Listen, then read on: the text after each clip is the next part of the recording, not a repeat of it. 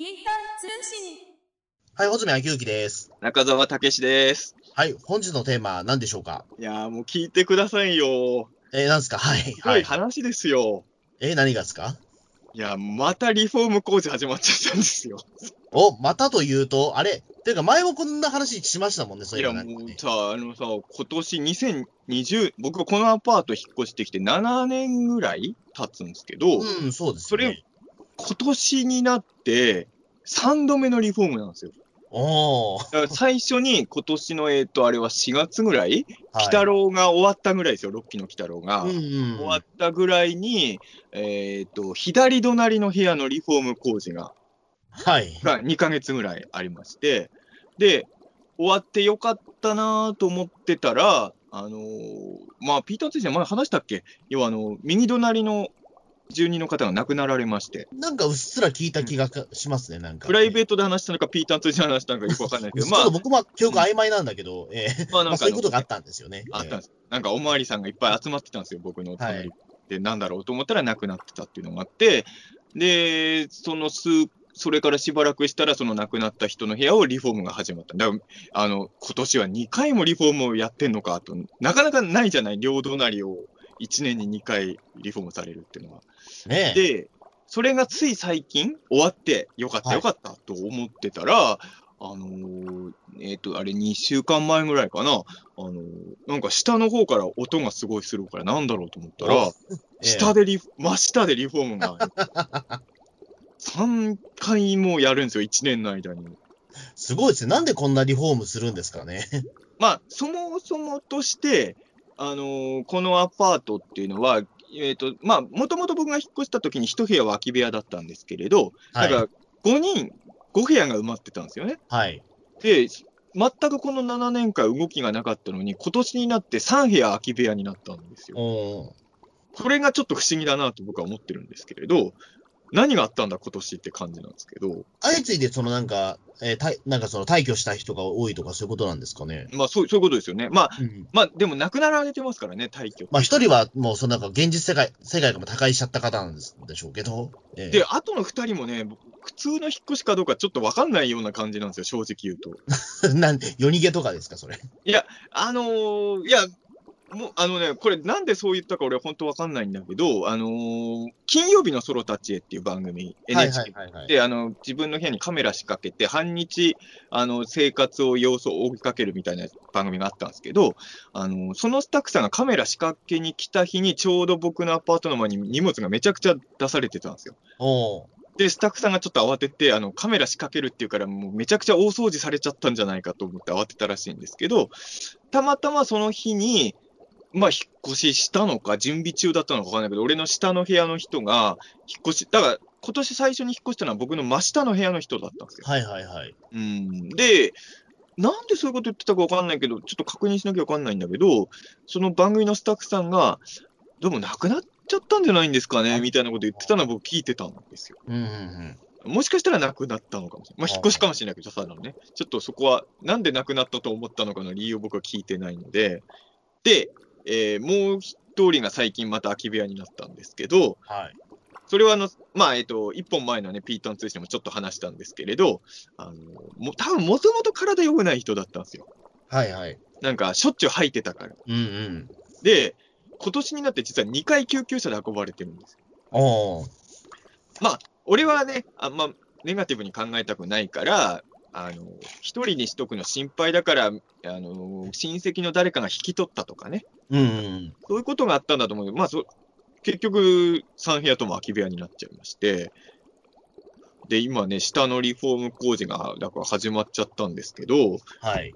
あの、まあ、言うても、2回今年リフォーム経験してるわけですよ、両方。はいで、まあ、隣と下だとどっちのがうるさいんだろうなとかいろいろ考えてはいたんですけれど、まあ、一応ちょっと慣れてるとも思ったんですよ。嫌だけど、非常に嫌だけど、まあ、2回経験してるから、もうリフォームの音に対してある程度俺免疫できてると思ったんですけど、うん。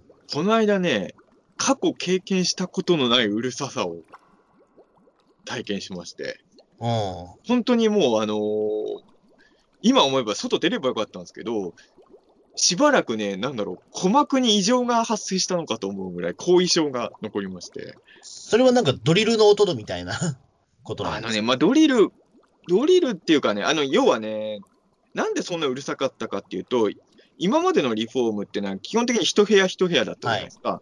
今回ね、あのー下の人たちが2人今回空き部屋になったんですけれど、ええこの2部屋をつなげて、フあァミリー向けの部屋に改造してるんですよ。あ、なるほど。だから、えっ、と、おそらく中澤さんの部屋が、まあ、その、なんていうか、その一部屋だとしたら、うんもう、もう、あれが多分、まあ、8畳ぐらいですか？今、中澤さんの部屋って多分。そうそうね。うん。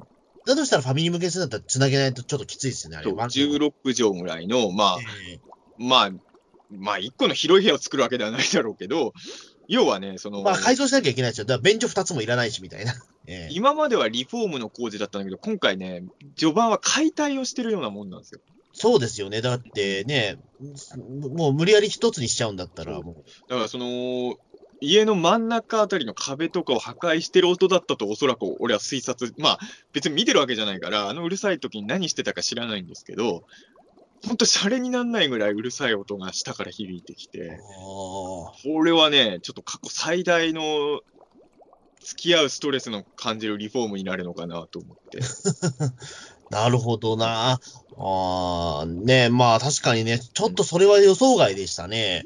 だってまさかそんな、ねお、そんな大改造するとは思わないじゃないですか、やっぱり。思わなかったリですよねフォームだ。ってそんな、ねしかも、まあ言ってしまうとね、ちょっとまあボロっちいアパートなわけじゃないですか、もともとが。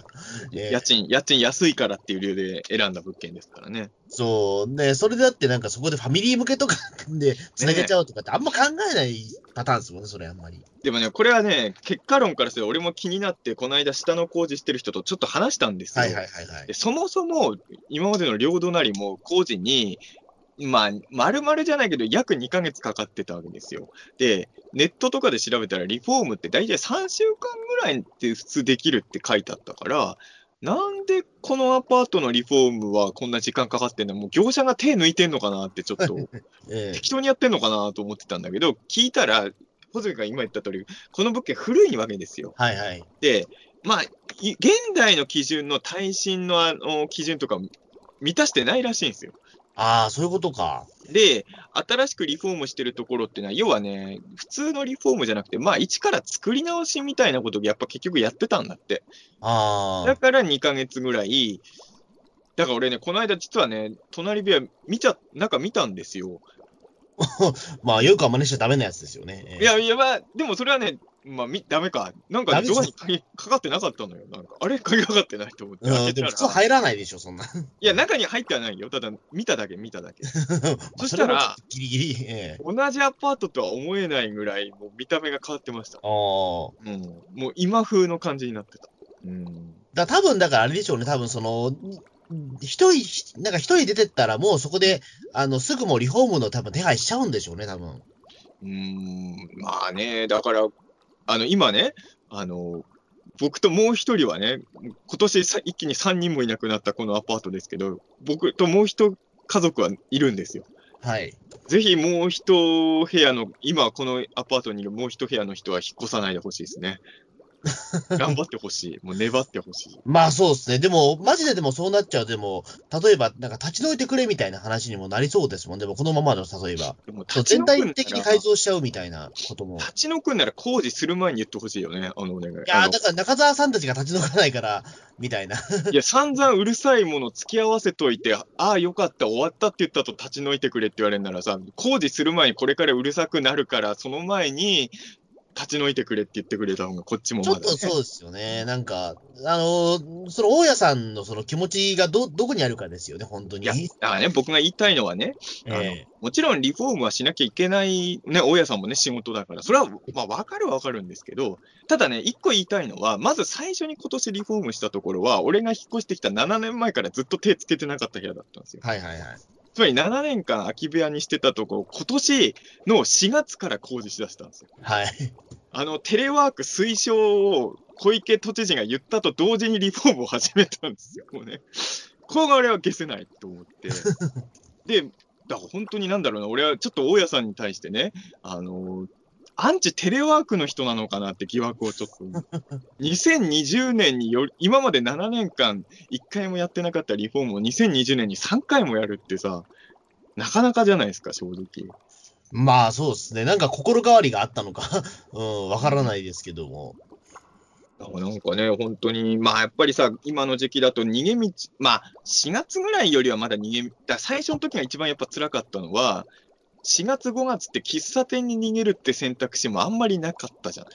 あの、だからそうなんですよね。やっぱり、えー、やっぱりそれはもう外出るなって言われてましたからね、4月、5月って。一応今は長時間はいないようにしてくださいってあるけど、図書館も一応やってるけど、うん、4月、5月ぐらいは図書館も入れなかったから、はい、工事してる間、ただただ音に耐えるしかなかった。うん、で、まあ一応、2回目のリフォームの頃から俺は多少脱出はしてたんだけど、でもこれはこれでさ、なんかさ、例えばファミレスかどっか行くとお金使うわけじゃないですか。まあもちろん。なんかそれがちょっと負けた気持ちになってさ、その、工事のせいで出資、出費してるっていうのがすごいイライラしてきて、はい。こうなんかあの、まあ、気も、ほんとね、1000円でいいから家賃を下げてほしいよね。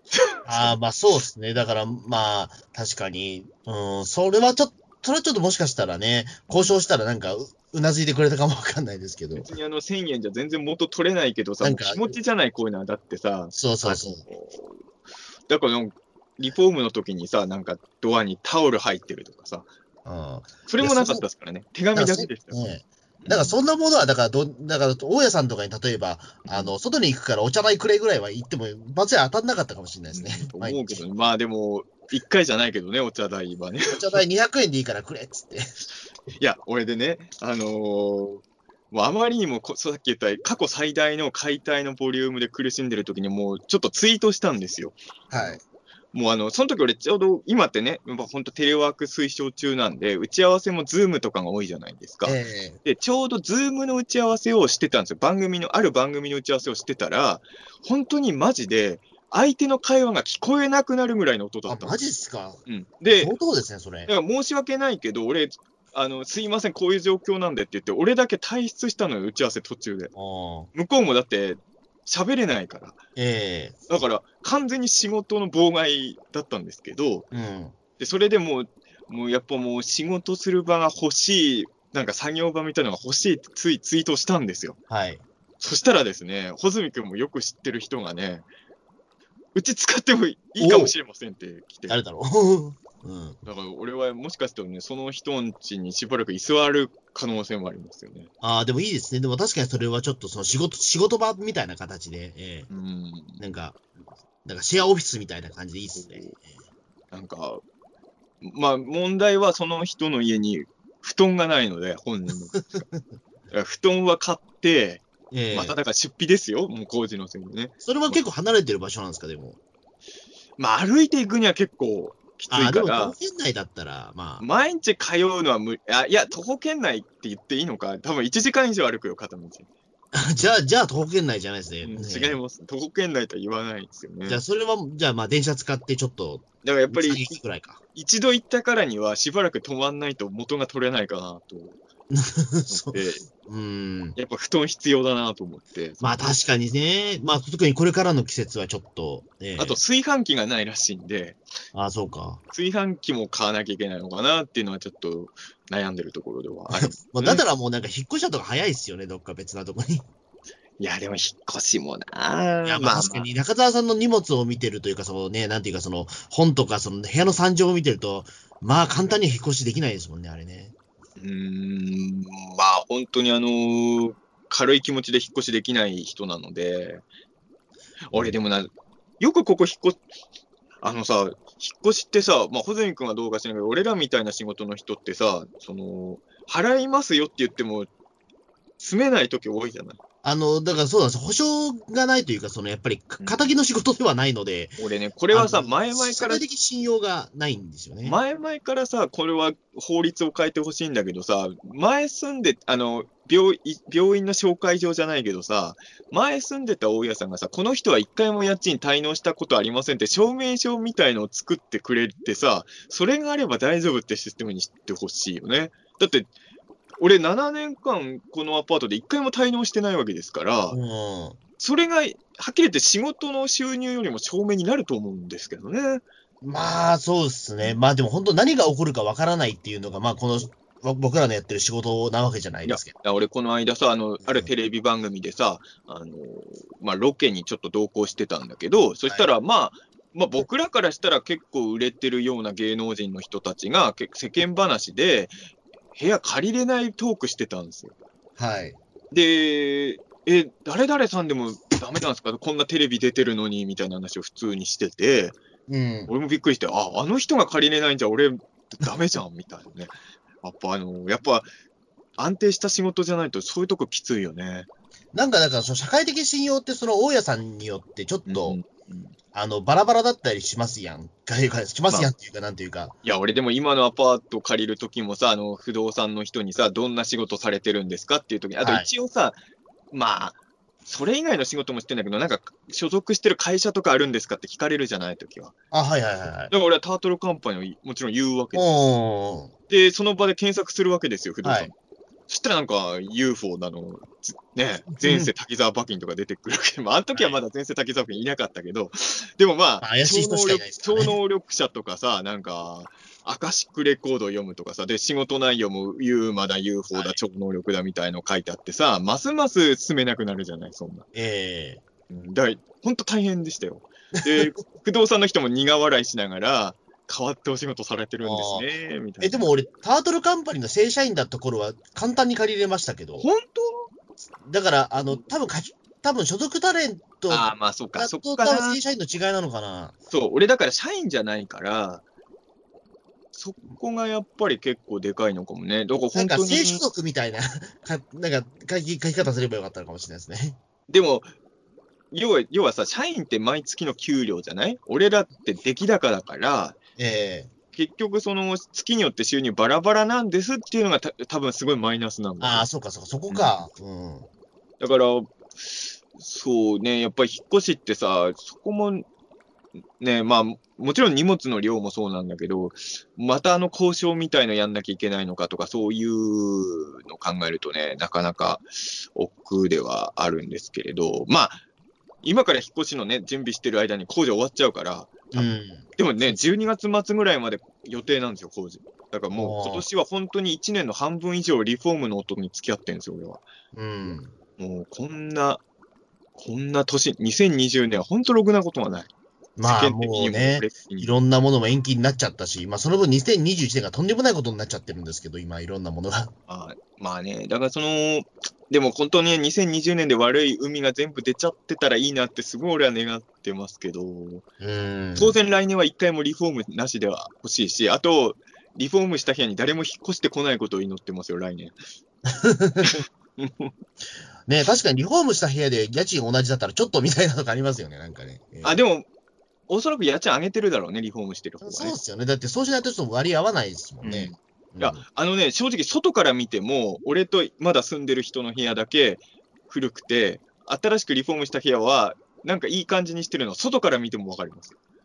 じゃあ、まあ多分だからもう、その大家さん多分全然手放す気ないんでしょ、その物件は多分。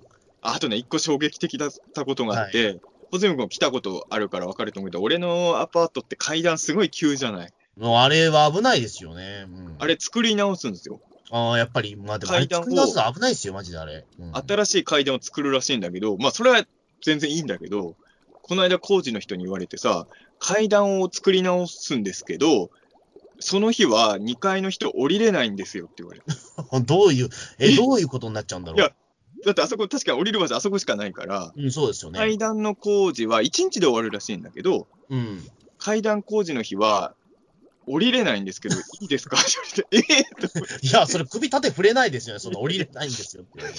どうすんだいのと思って、その、これはちょっと衝撃的すぎないですか ?2 階の人1階に降りれないんですよ。まあまあ、でも確かに、まあそうだよなとしかならないですけど、体1個しかないんだったら。まあそうなるけど、ですよね？どうですよね、それはもう。で、一応ね、まあ工事の人も、あの、階段工事の日は、あの、何日になりそうで、ってちゃんと連絡するので、あの、この日降りれないと困る場合は言ってくださいって言われたんだけど、た、例えばですよ、あの、OK にした日にね、急になんか大事なようで呼び出されても、俺は電話で、今降りれないんですって言わ今ない。、階段がないんですっていうのは、えだって急になんかあることって絶対あるじゃないえいや、そうそうそうそう。ええ降りれないはさすがにないだろうと思ったの。うん。すいません、もう今日階段がないんで行けないですっておかしいですもんね、やっぱり。えとね、それはちょっと憂鬱ですよね。俺、降りれない日あるんだと思って。えそれはもうだからもう下手すらもうだからその日はもうどっか、なんだ、まあ GoTo ねキャンペーンを使って、なんかどっか、まあね確かに、なんかホホテルとか借りちゃうのがいいかもしれないですね。確かにその日はもう外に行ってた方がいいのかもしれない、ね。そうそうそううん。いや、初めてですよ、降りれない。まあまあまあ、確かに。言われてみればそうだけど、まさかそうなるとはっていう感じですよね。だから、なんかね、急になんか、あの、お茶っ葉切れてるとかいう時も降りれないわけです。降りれない、今日だから降りれないからみたいな。そんなバカなと思いますけど。なんか、電波少年みたいですね、なんか。本当に。いや、でもね、なかなかびっくりしますよね、その、いや、本当こんな年になる。いや、言うてもね、この7年間、まあ6年間かな、静かなアパートだったんですよ、本当に。いや、本当に閑静な住宅街のなね、そのど真ん中ですからね。本当今年にな。今年になって急になんかドタバタ、まあ工事の音もそうだけど、救急車も2回来たり、警察が来たりとかもね、あるわけだから、今年になって急に騒がしくなったんですよね、ここはね。ねで、あんまり言えないんだけどさ、はい。ホズミ君にもまだ、これ、あの、ピータン通信の収録っていうのプライベートでもホズミ君にはまだ言ってないから、まあ、夢郎さんとか誰かの口から漏れてなければ、本当ホズミ君もまだ知らないことだと思うんですけど、うん。今僕の部屋とんでもないことになってまして、あ、なんか、その片付けてるっていうのは聞きましたよ。うんあ、なんで片付けてるか知らないですよあ、。知らないです。あ、じゃあ漏れてないんですね。いや、ちょっと、あの、絶対あの、世に出る場所と媒体では言えないようなことが今僕の部屋で起きてまして、だから、一生懸命今、部屋の掃除してるあ、それは今、ポッドキャストでも言えないみたいな。あの、どこでも言えないですけど、だから、あの、リフォームとか警察とか救急車とか来てるし、俺の部屋でも、この7年、まあ6年間何事もなかった、この部屋でもあるトラブルが今年は起きちゃってるんですよ。なんですか？2000怪獣の卵でもあるんですか？でも、は、そのくらいの衝撃ですよ。あえ、の、マジっすか？この間俺さ、あの、放送12月だけど、あの、緊急検証の収録したじゃないですか、審査。はいはいはい。で、大島てるさんが今回出てるんですよ。あの、事故物件はいはいはい。で、大島さんに、今実は僕の部屋こんなことになってましてって言って部屋の写真を見せたんですよ。うん。あの大島てるさんが、こんなの初めて見たって言ってます。え、なんだろ普通、ありえないことが今この部屋で起きてて、だから心配して夢郎さんが掃除に手伝いに来てくれてるんですよ。いや、う。え、もう、あ、なんだろう。これでもちょっと言うのは、僕もはばかれるやつだけど、はい。あ、でも、それぐらいひどいことっていうか、なんか、はいなんか眠ってたりするんですか？なんか、それこそ怪獣の卵じゃないけど、いう可能ほどですかね、多分なんか。まあでも、現象としてはそのくらいの、あの。で、大島てるさんがだってそれをね、あもう初めてっていうぐらいだったら、あ、もうそれぐらいしかこれ考えられないわ、マジで。うん、まあでも本当にね、なかなかその、あれだけいろんな物件見てきた人でも見たことない現象が今僕の部屋で起きてて、まあ、それの処理に今手一杯ってところもありますよね。いやー、いろいろありますね、マジで。いやえ、本当2020年、このアパート大激動の年で。えー今、折しもだってその事故物件ブームですからね。な んかお、でもまあそう考えるとさ、あの一応大島さんにこの間聞いたんだけど、事故物件の定義で言うと、隣部屋事故物件はやっぱ事故物件にならないんだね。まあそうですよね。まあ、隣部屋ぐらいだったらみたいなはっき。り言って半分ぐらい事故物件だと思うんだけどね、隣が事故物件になってるっていうのはね。まあまあまあ、うん。でも大島さん、あの俺名刺をお渡ししたんだけど、やっはい。ぱ隣の人亡くなったって話をしてたから、めっちゃ住所をチェックしてましたね。じゃあ今、今多分あれですかね。あの、記載されてますかね、もしかして。どうなんだろう。あ、でもか確認してないけど、どうなのかな。あ、でも、ちょっと後で調べてみます、これ。うんねいや、でも本当に、なんだろう、音ってさ、まあ、ピーターについてもあの、音とどう向き合うか会やったじゃないですか。はい。あれは本当、どうすればいいんでしょうね。いやーだ、ちょっとどうす、まあまあ、それこそだからちゃんとその、か、仇の人はだからその昼間ってやっぱり出てるじゃないですか、やっぱそこ。でもさっきも言ったけどさ、やっぱこれがさ、まあもちろん、後付いや、まあ後付けっていうか、あれだ本当にさ、このコロナの時期じゃなければね、そうそうそはっきり言って、2020年って例年よりめちゃくちゃうちにいる時間が長いわけですう。よ。うん。いつもだったら俺、ここまで音に対してのストレスも大きくなかったかもしれないですよ。もっと外出てるし。うん。あと、まあ、しばらくスケジュール調整すれば、1週間、2週間ぐらい、それこそ実家に避難するとかもできるわけですよ、俺の仕事って。はいで。もそれもできないじゃないですか、今年もうそうですね。ううんん。で、まあ、外出るのに、これもな、うん、ケチケチした話だけど、今、外出るのには絶対マスク必要じゃない？だから、うんその工事の音うるさいからって、外退避するために2、30円かかるわけですよ。まあ、そうですこれね。結構さ、ストレスなんだけど、俺は。たかが2、30円と言ってもさ、この音さえなければ払わなくて済む2、30円ですからね、そのマスク代は。だからこれがまあ、ちょっと細かいこと言うと。あと、まあまあまあ、確かにそうですね。今はもう、外出るためにも、やっぱりちょっとお金払うような時代になっちゃいましたまあ、外歩くだけでもお金かかる時代だからさ。うんそういう、すごい細かいこと言うと、そういうのもやっぱ気になりますし、あと、あれなんですよね、なんかあの、最近さ、あの、前のリフォームの時はなかったから、解体部門の人だと思うんだけど、はいはいはい。なんかめっちゃね、3日に1回ぐらい怒られてるんですよ。それはなんか部部下に、その上司が部下に怒そうる上司が部下に、な。多分まあ上司からしたらし仕事のできない部下なのかな。なんか3日に1回ぐらいすんごい怒られてて。それもよそでやってほしいですよね。それね本当そうなのよ。だからね、俺からすれば、その部下よりも、罵声を上の住人に聞かせてる上司のがやっぱダメだと思うけどね。まあ、なんかね、現代社会のやっぱりちょっとその社会問題が今ちょっとね、未熟に出てますね、もうなんか。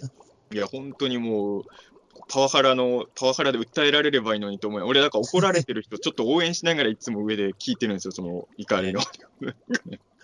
いや、でも本当それはよそでやってほしいよね、説教はね。でも、でもそれぐらいでまず中澤さんもうるせえぞって言えばいいじゃないですか、もう。ねまあそうなんだけどね、確かに。もうでもそれ言ってももう文句ないと思いますよ、多分。ええでも年末までの付き合いだと思うとさ、やっぱ結構言えないもんですよ。まあまあ、確かにね。すぐ帰る人だったらまだちょっとあるからこいつら12月末までいるのにさ、一回なんか言っちゃうとさ、その後も多分顔合わせたりするでしょ？うん。そういうこと考えて、やっぱ自分とかはやっぱ言えなくなっちゃい。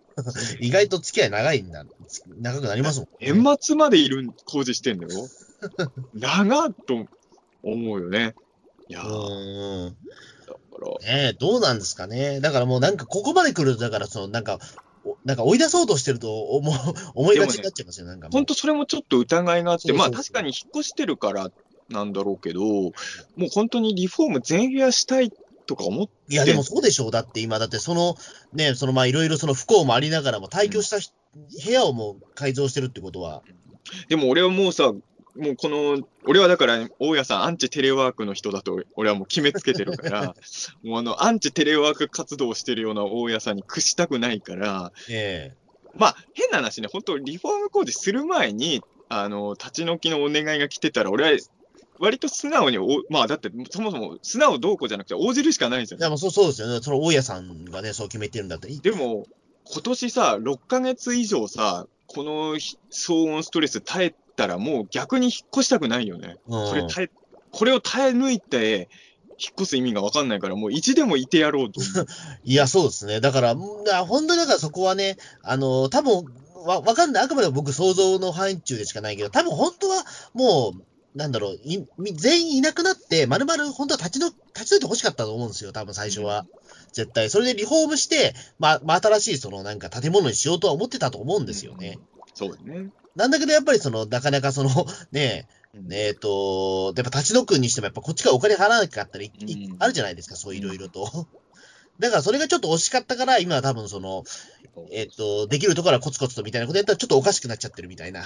でも俺はもうこ、もうこの騒音耐えた、やっぱ戦果としてずっとここに居座りたいなと。ね俺さ引っ越しのこと考えるとさ、まあ、本当にそうするかどうかわかんないんだけど、もうこの荷物動かすの大変じゃないですか。うん。だから、あのーここはここで借りっぱなしにして、もう一部屋借りる方がいいかなと思ってるぐらい、最近。それもありだと思いますよ。だって前もだってあれですもん、なんかその荷物、てか相互借りようみたいな話もちょっうんうんとしてましたもんね。だって結局東京の倉庫でバカみたいに高いからさ、あの、だったらコンテナ倉庫とかも、まあまあまあ、まあまあ値段しますからね、やっぱり。だったらもうさ、まあ結構いるじゃない、その仕事場と自宅、東京2部屋借りてる人とか。うん。た、例えば、あのーそれこそ船橋ぐ、千葉、東京に近い千葉で、もう広いとこ借りて、ええ東京の泊まり場としてここはキープしとくとかもありかなとか。ああ。でもさ、船橋だとちょっと使いづらいですよね。でも船橋は遠いかな。そうそう。だから、やっぱり調布近辺がいいのかなとは思いますけど、やるんだったら。でも調布近辺で2部屋借りてんのもどうかなっていう気持ちはちょっとあります。ああ、まあ、できればなんかそう、電車ちょっと2、3駅、あともうちょっと都心に近いところとかね。まあ、僕の収入がどのくらいになった時にそのプランを採用するかですね。お金がいっぱいあれば都心に欲しいですよね。それはもちろん。そうですね。うーん、だからまあもう、だからもうちょっとだからそのなんていうか収入が上がれば、例えば新新宿に、そのなんか仕事部屋みたいなところとかさ。そうね。そしたらまあ何人かとそのシェアしてもいいと思いますし。そうそうそう。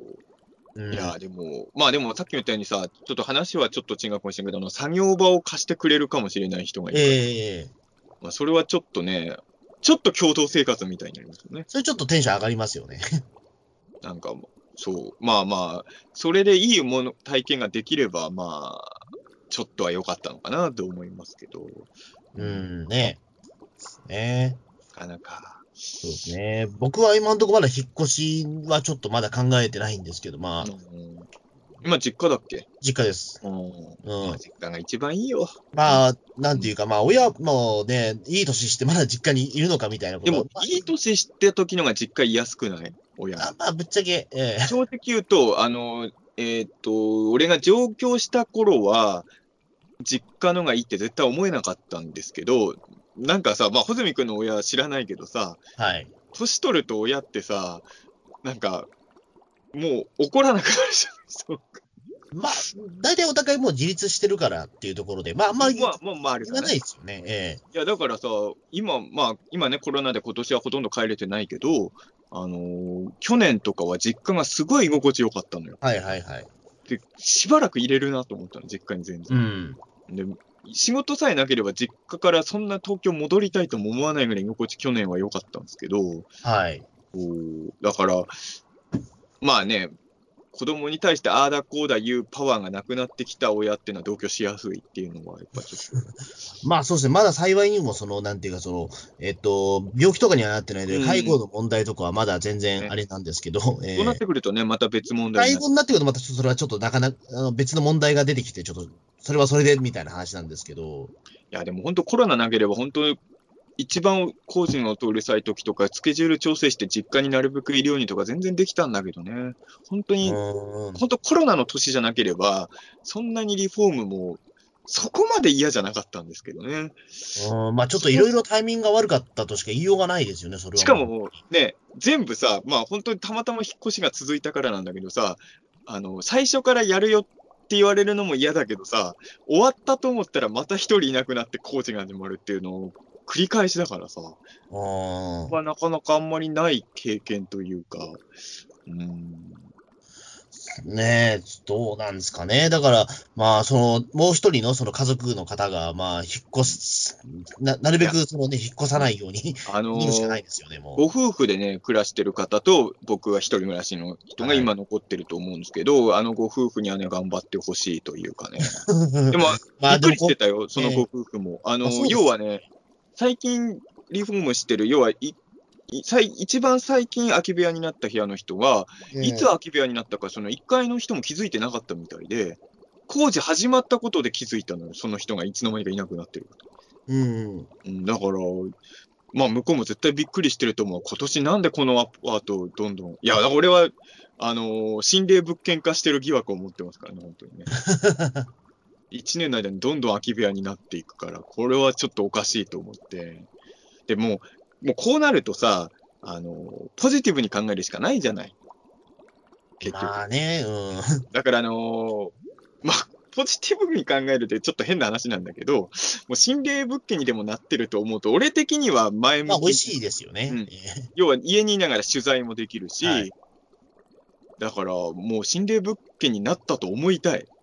まあ、いっそのことね。うん。うんそうだったらまだ、なんか諦めがつくというか、まあ、なんかネタにもなるし、まあ、それならいいかっていう感じに、まあ、持っていけるっていうことですもんね。あの、でもね、一応いろいろメモってるんだけど、ちょっと、最本当に今年ちょっとこのアパートは変なこと多くて、もうさっき言ったあの、我が僕の部屋で起きたトラブルも含めてなんですけど、はい。ただ、起きたことを全部、そのままやると、大家さんから出てけって言われそうなんで、ええあの引っ越してからしか公表できないんだけど、確かに今年このアパートはね、いろんなことが起きてるなと思ってね。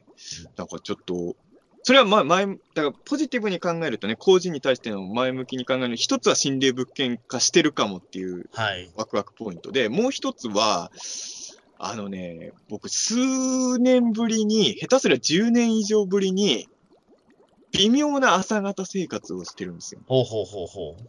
俺、もう完全夜型人間夜型ですよね。うん。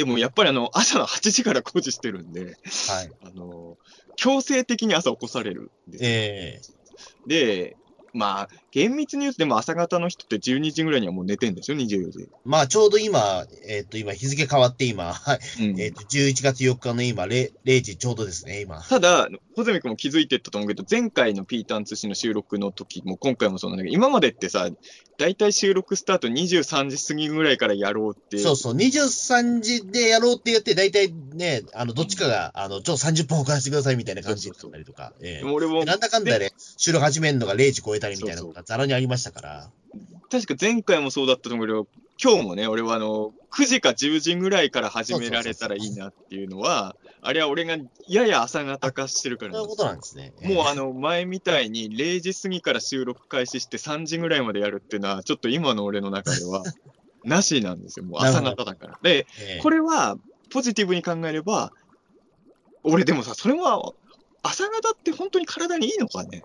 そこ俺ちょっと疑ってんですけどあーねえ、正直、あんまり俺はいいとは、な、ななんだろう、活動時間がそれだけ増えるっていうのは理屈はわかるんですよ。結局さ、その、睡眠時間の問題だとしたらさ、昼寝てようが、夜寝てようが一緒なのかっていう、なんか肌にはいいらしいですよ、でも朝方が。いや、多分日光の問題じゃないですかね。あ、そう、だから日光の問題だと思う。あと精神的にも、朝方の方が病みにくいみたいなことは一応、本当かどうかわかんないけど、いや、どうだろう。それはまあなんとも言えないですけどポジティブに考えならもう朝方の方がいいじゃないと俺は困るっていうのもあるので、うんまあ、やっぱり朝方の人の生活に合わせてますから、日本人のそのなんか。あ、でも確かにね、全部。ええ体のことじゃないけど、朝方で助かったのは、その、慌てて出かけることが減りました。はいはいはいはい。あまあ、それはいいんじゃないですかね。うん。仕事の、まあ、まあ、今ね、リモートの仕事多いとはいえ、外に出ることもあるじゃないですか。はい。その今までは、あもう出かけなきゃだったんだけど、出かけなきゃの何時間も前に起きてるから、あ6時間後に家出ればいいのかみたいなそうそうそう。多いかうんら、まあ、それはいいっちゃいいよね。そうそう。だからね、なんだろう、そ大体まあ朝方の方がそれはもう活動時間はね、増えるし、ちゃんと、なんだろう、その慌てず寝れたりとかできると思うんですよただ。ね、あの、これ俺個人的な話なんですけど、うん。僕あの、テレビって横になって見る人じゃないですか、いつも。はいはいはい。座って見ない人なんですよ、僕はうん録画したやつとか。映画とかもだからいつも横になって見てるんですけど、うんあのね、俺は、あの、空腹で映画とか見たくないわけですよ。はいはいはい。だから基本的に飯を食べた後に、まあ映画だけじゃないけど、録画した楽しみにしてた番組とか、あとまあ DVD とかは、飯を食った後に横になって見見るっていうのが俺の習慣なんですよ。はい。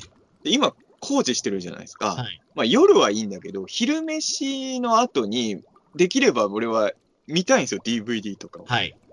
でもまあ、これも問題でさ、あの、あのこの工事ってのは土日休みじゃなくて日曜しか休んでないんですよ、工事やってる人が。お結構このご時世になかなか頑張りますね。えだからあの、ウルトラマン Z の放送時間もドリルがすごいんですよ。え。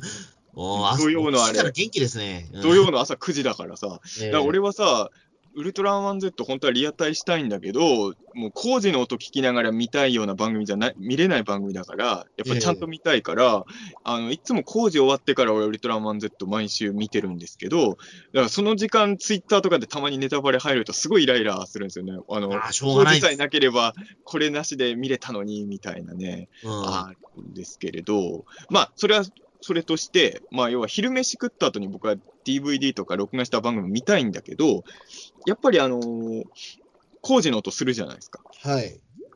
あの人らいつ休んでんのかなと思うんだけど、12時から1時の間もね、微妙に工事してるんですよ。うん。うんで、あのやっぱりで工事の音と一緒に見てもいいぐらいのやつを俺の中で基準探さなきゃいけなくなってきたんですよ。ああ。やっぱすごい楽しみにしてる映画とかは夜見るしかない。昼飯食った後に見るやつは、まあ工事の音が若干し耳に入っても許せるやつみたいなことをやんなきゃいけなくて、うん。これが結構大変で。まあ、それは確かにね。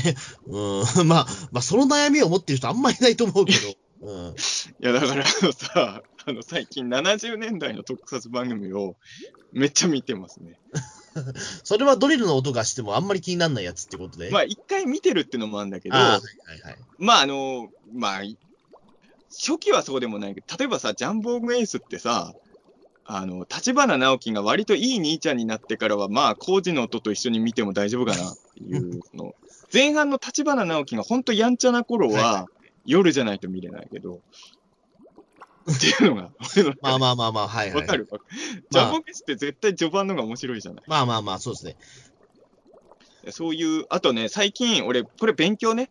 これ言うと怒る人いるかもしれないけど、あの、今まで俺全然見てなかったんで、あの、ラブライブをね、あの、おー、いいじゃないですか。最新シリーズのは一応見てるんですよ。おー、はいはいはい。これはコージと一緒に見てます。いや、それはちょっと怒られるかもしれないです。そう、怒られるかなと思いながら俺はそんなに熱心なラブライバーではないけど、ええいや、あの知ってはいるけど、えあの、毎週見てるってことは面白かったんですよ。俺、ラブライブ今までの、だから俺、本当ラブライブ知らなくて、あの、ラブライブって毎回主人公変わってんだね。えあ、まあまあ、そうですね。うん。その俺、だから、話ごとにというか、シリーズごとに変わってます。今やってるラブライブ見ながら、あ、この子たちが紅白で出てた子なんだと最初思ったら、違うのね。うん、そうなんですよ。そんくらい俺ラブライブの知識なかったええ三代目なんですよね。えでラブライブは、あのドリルの音と一緒に見てます。え いや、それでいいのかな？まあまあいいのかな。うん面白いよ、面白いんだよな。うん。でもそうなん。やっぱね、だから、うんでも本当はドリルの音ない方がいいんだよ。うん。でも、そう、工事が続いてるからしょうがないと思って。うん。ねえ、確かにまあそうですね。まあドリル付きの音っていうのもなかなか、うん。ねえ、あれですけど。でもまあ、なんかね、その、ストレスを、でも、これはラブライブを褒めるけど、ドリルの音で感じたストレスを、あの女の子たちが多少癒してくれます。そうなんだ。ええ。そうそうそう。まあそれならいい、ねいいですけど。殺伐としたもんも見たくないんですよ、その、コーチと一緒にね。だからまあ。あーまあ確かアニメとかはいいかもしれないですね。確かにその、うなん、か、なんか、例えば、たけし映画は見れないじゃないですか、やっぱり。そうそう。だって、ああいう、その、静かなシーンが多いやつそうそうそうそう。ええ。たけし映画とか、そのなんだろう、その、えっ、と、なまあ、そ相米真珠とか、そういったものは見れないじゃないですか。絶対、絶対無理だね。ええ。すげえ、あの、なんかもう長撮りのシーン多いし。ええ。で、まあ、基本的に、まあ、これは別に工事関係なしで、そもそも俺、昼はそんな映画見ない人だったんだけど、ええ。映画見るなら大体夜、ある程度落ち着いたところで、それは工事前からそうだったんだけど、この間久々にね、工事と一緒に映画を見て、そう。そう。あの、タイトルなんだったっけ？あの、中井貴一さんの、モーニングショーだっけ？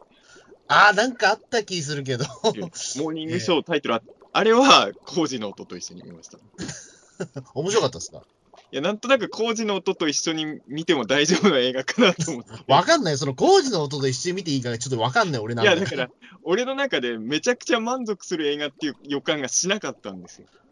でたも、ただの配線処理の要因ってことじゃないでか。ですも見ときたかった映画でもあるんですよ。うーん、まあ、もちろん、興味ない映画っていうのはもちろん見ないじゃないですか。ええ一応見たいんだけど、そこまですごいものではないような気がするっていうやつは、工事と一緒に見る枠なんですよ。今、俺の中で。まあまあまあまあまあ、まあ言わんとしたらわかりますけど、具体的に何かって言ったら、まあちょっとさ、言いづらい気ですけど、褒めてるような悪口なような、よくわかんないあれなうん、まあ普通に悪口ですよ、それは。いや、そう、いやでも、見たいってそういうふうに想定されてないんだもん、作ってる人は。まあまあそうなんだけど、なんかね、なん中井貴一の顔がね、あの、なんだろう、さっきのラブライブじゃないんだけど、中井貴一の顔って優しい顔じゃない？まあ優しいですね。ええなんかその、工事の音に対するイライラをね、中井貴一が結構軽減してくれる。えそう、そういう、そういうことなんですか？中井貴一の映画選んだって。顔が優しいからとかそういうことなんですか？結構大事で、工事の音のと一緒に見るものって、やっぱちょっと平和な雰囲気がないと無理だわ。うん。マジで？いや、ちょっとそれ全然わかんないです。あの、毒のあるもんとかちょっと見れない。うなんか逆に言うと、だからあえてそのなんかその、えっ、と、なんだろう、ゆウルトラセブンのユートムが出る話とか、ああいうのは見たくならないんですか？あのね、まあこれ言うと、系の話とか。ジャンボーグ S のファンに怒られるかもしれないけど、やっぱ俺の中でウルトラセブンとかちゃんと見なきゃいけないもんあ、そうか、そう、そういうことか。であのー ジャンジャンボーグ S も序盤はちゃんと見なきゃいけないんだけど、えなんであれ立ち、あれなんなの？クレームかなんかあったの？なんで立花直樹って急に中盤からあんな普通にいい人になるの？えなんですかね。まあ、うーん。やっぱり正義のヒーロー、これじゃまずいってことになったんじゃないですかね。やっぱさ入ったってことじゃないかもしれないけど。第第2話だっけ？第2話か3話でさ、あの子供にさ、血を届けるのにさ、とあの子供にの命を助けるために飛んでたのにさ、自分の気持ち優先で戦いに行く立花直樹が俺は好きなんですよ。やっぱそれじゃさすがにってなったんじゃないですかね、やっぱり。やっぱさ、あの、つぶらや、昭和のつぶらやプロのヒーローってさ、優等生が多いじゃないですか。ええやっぱ、それこそミラーマンのか鏡京太郎とかもめっちゃ優等生じゃない？等生ですね。で、ウルトラマンに演出する人も基本優等生の中で、立花直樹だけちょっと浮いてるじゃない？まあやっぱ民間人ですからね、言うても。ええやっぱあのーちょっとね、やっぱジャンボングエースの序盤っていうのは、工事と一緒に見れないんですよ、俺のクオリ。俺の中ではもう、やっぱ、ジャンボングエースははっきり言って序盤で完結してるから、俺の中では。ジ ジャンボ ングエースの序盤、本当いいんですよ。なんか、あえて、だからドリルが出るものとか、じゃあグレン・ラガンとか見てたらいいんじゃないですか？あ、ドリルであるやつはダメだね。うんえじゃあ逆にダメなの？うんなんか、うーん。そしたら別にね、その環境音も一応、まあ、紛れる。違うんですよ。劇中のシーンか、本当のドリルの音か分かんないじゃないそれも、そういうことか。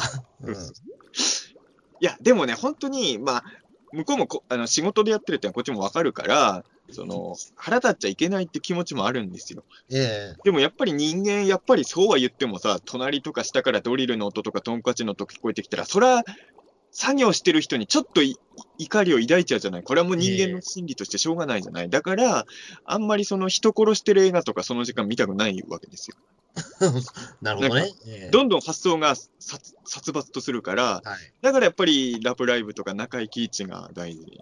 ああの、中井貴一って何がいいってさ、そのさ、あの、あはい。あの良くも悪くもないじゃない。その、なんていうの？わかる？言いたい。えーっと、まあ、えーっと、いや、いい、いい役者ですよ。いい役者だけど、いやいい役者さんなんだけど、い中井貴一さんに対して、その、プラスにもマイナスにもそんなに感情が動かないんですよ。あの、な、なんていうのかな、まあ、すごい安心できるというか、そうそうそうその演技力は確かなんだけど、例えばそれ、まあ、イケメンっていう感じの役者さんではないじゃないですか、やっぱり。そうそうそうええうん、だからそこで言うと、なんかその、まあ、この人、なんだろう、その、まあ、嫌いな人がいないんだろうなっていう。そうそうそう。ええ絶対アンチ的な、なんだろうな、イケメンとか可愛い子には、ちょっとアンチ的感情をなんかの弾みで持っちゃうことってあるんですよ、やっぱり。ええでも中井貴一に対してネガな感情、俺全然持たないなってことですね。なんか嫉妬することもないですもんね。まあ、そんなに。そうね。悪口じゃないですよ、これ本当に。ええうん。いや、だから本当になんかね、なんか作業、なんか周りがうるさい時に見るものって中井貴一だなっていうのが最近の発見なんだけど、中井貴一の主演映画がもう尽きてきて、俺の、なんかレレレパートリー。まあ、そうっすね、確かに。あの、主演作はね、もう結構見ちゃったのよ、俺最近。助演は結構あると思うんですよね。助演はあるんだけど、助演だと主演にストレス感じるかもしれないから、だから俺2020年で中井貴一主演映画大体見ちゃったんですよ。なんか中井貴一的な役者もう一人くらい見つければいい,、いいですよね。見つけなきゃいけないな、それは。誰だろう？他 誰がいるんだろう？中井貴一的なポジションの人って。そうそう。ちょっとあの、俺と同じ悩みを抱えてる人きっといると思うのよ。だって、岸谷五郎どうですか？岸谷五郎。岸谷五郎はダメだね。じゃあ違うんですか？岸谷岸谷五郎ダメなの五郎は好きだけど、ええなんか岸谷五郎にはちょっと感情が動いちゃうね。ちょっと、わかんない。岸谷五郎って顔がちょっと凶暴じゃない？あ、まあそうですね。うん。中井貴一の顔ってなんだろうね、もう、全然凶暴さがないじゃない。あだから悪役とかで多分キャスティングされたことほぼない人だと思うんですよ、ね。あの顔をちょっとあ、まあ、あの、怖くない人がひひょうひょうと人殺す的な演出使えば映えるかもしんないけどね。でも確かに、使う、悪役で出てるの見たことない俺悪。役を見たことないです、中井貴一の悪役とか。そうですね。じゃあちょっとそれね、なんかピーターン通信のハッシュタグで、その中井、中井貴一に代わるなんか中澤さんにお勧めしたい、なんかその、教えてほしい優。みたいなのがあれば、教えてくださいってやりましょうか。いや、ほんとでもね、その、俺も最近さ、ツイッターのさ、あの、検索で、あの、リフォームとか解体とかでよく検索してるの。はい。で、同じ悩みを抱えてる人がいるって知るとちょっと安心はやっぱするね。やっぱ人間それで。だから、当たり前だけどリフォームなんてのは日本中で行われてるわけじゃないですか。えみんなイライラしてるんですよ、やっぱりね。うん。それを知って、まあ、ちょっと。でもやっぱ年、1年に3回やられてる人あんまいないと思いますけどね。えうん。ねえ。うん。でも、ちょっとね、そうだ。悩んでる人に教えてあげたい。とりあえず、リフォームで悩んでる人には、とりあえず中井貴一を見れば多少落ち着くよ。そう、それがオチでいいんですか、とりあえず。だからね、まあそうですね。これアドバイスだから、このピーターン通信のリスナーでもほら、リフォームとか、まあリフォームだけじゃないよね。誰でも降りかかる話ですからね、言ってしまうと。近くで道路工事とかね、されてて辛い時には、とりあえず中井貴一の主演を見ると、多少怒りが収まるっていう、俺の、これ結構今年の大発見だから、俺、俺、あれですよね。なんかオリンピックシーズンはなんかアダルトビデオの回転率が上がるみたいな都市伝説そう。それと一緒で、いや、俺、去年まで中井貴一という存在を気にしたこと一回もなかったのよ。で、ある時、気づいたのよ。あれ？なんか、今、中井貴一見てると、ちょっとだけ落ち着くぞ、みたいな。あと、これ本当ただの悪口かもしれないけど、中井貴一主演の映画って、そこまですごい映画がない。ああ、まあまあまあまあまあ。あの、本当悪口じゃなくて、なんて言うんだろう。本当に集中して、全身全霊で見なきゃいけないっていう映画にあの人あんま出ないんですよ。まあ、アクション映画は少なくともないですよ。うんうんまあ、俺の趣味思考の問題がもちろん関わってくるんだけどさ、その、僕にとっては中井貴一が出てる映画っていうのは面白いんだけど、ええあの、そこまでマジにならなくていい映画に積極的に出演されてる役者さんだから、そうそうそう、ちょうどいいんですよ。あの、なんだろう。まあ、悪口ではないけど、なんか、西洋一周りの人がちょっと気に入りそうな役者さんですよね。多分。悪口じゃないのかないや。いや、悪口じゃないですよ。なんとなくわかるですよ、僕は西洋一回りの映画感ありますね。西洋一じゃなくて、西洋一周りなんですよ。そうそうそう。ええそうそう。周りね。周りです。ええこれ大事な。そう一番見ちゃいけないのはネタ番組だった。あの、一回ね、その、ネタ番組を工事の音と同時に見てたら、やっぱね、ま漫才のすごい邪魔になるんだね、工事の音がね。いや、そうっすよね。だからネタ番組は絶対見ちゃいけないなと思って、うーん。だ見れるもんがね、限られ、だからあの、動物ドキュメントとか結構見れるわ。あ、意外とですね、それ確かに。意外と見れる。うん。へえ。なんかその、ストーリーないじゃない。まあ、ないっすけど。ままだ見れるというか。ああ、まあまあまあ、確かにそうか。うん。まあ、基本的に動物見ては、なんか、ね、可愛いとかかっこいいと思えればいいから。いや、でも本当になんかもうね、でもなんか、世の中優しさにも溢れてるなと思いましたよ。えなんかあんまり、それをツイートとかするのは良くないのかなと思いながらも、最近さ、本当困った時はツイートしちゃうようになったんですけど、そうすると結構助けてくれるからさ、ありがたいもんでさ、ええ。やっぱその作業場提供もそうだけど、あの、今日もね、無事にピーターン通信収録できてるけど、3日前ぐらいにもうパソコンからとんでもない音が出るようになって、前、ピーターン通信のガルパン会と古畑グルメ会もバックですごい俺のファンの回ってる音してたじゃないですか、パソコン。ええあれが可愛く見えるぐらいの音が出てた。おーよくでも本当に、ね、こんなに静かになりましたね。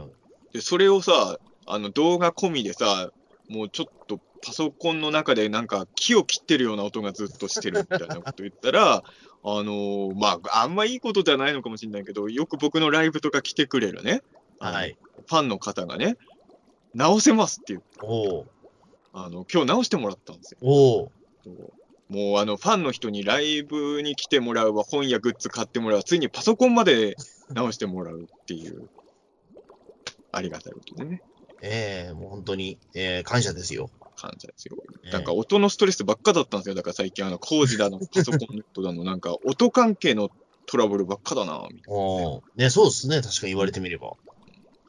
やっぱりあの、音って気にするね。だから気にしない人って本当世の中いるんだろうけどさ、うん。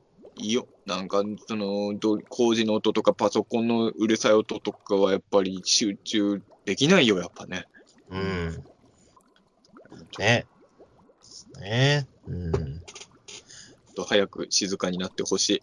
はい。12月末まで工事は続きますよね。ええーはい。ーじゃあ、そんな感じで、はい。そうですね。大丈夫ですかはいね。はい。朝方なんで、そろそろ寝ないと。じゃあ、おやすみなさいということで、はい。おやすみなさい。じゃあ、お疲れ様でした。そうです。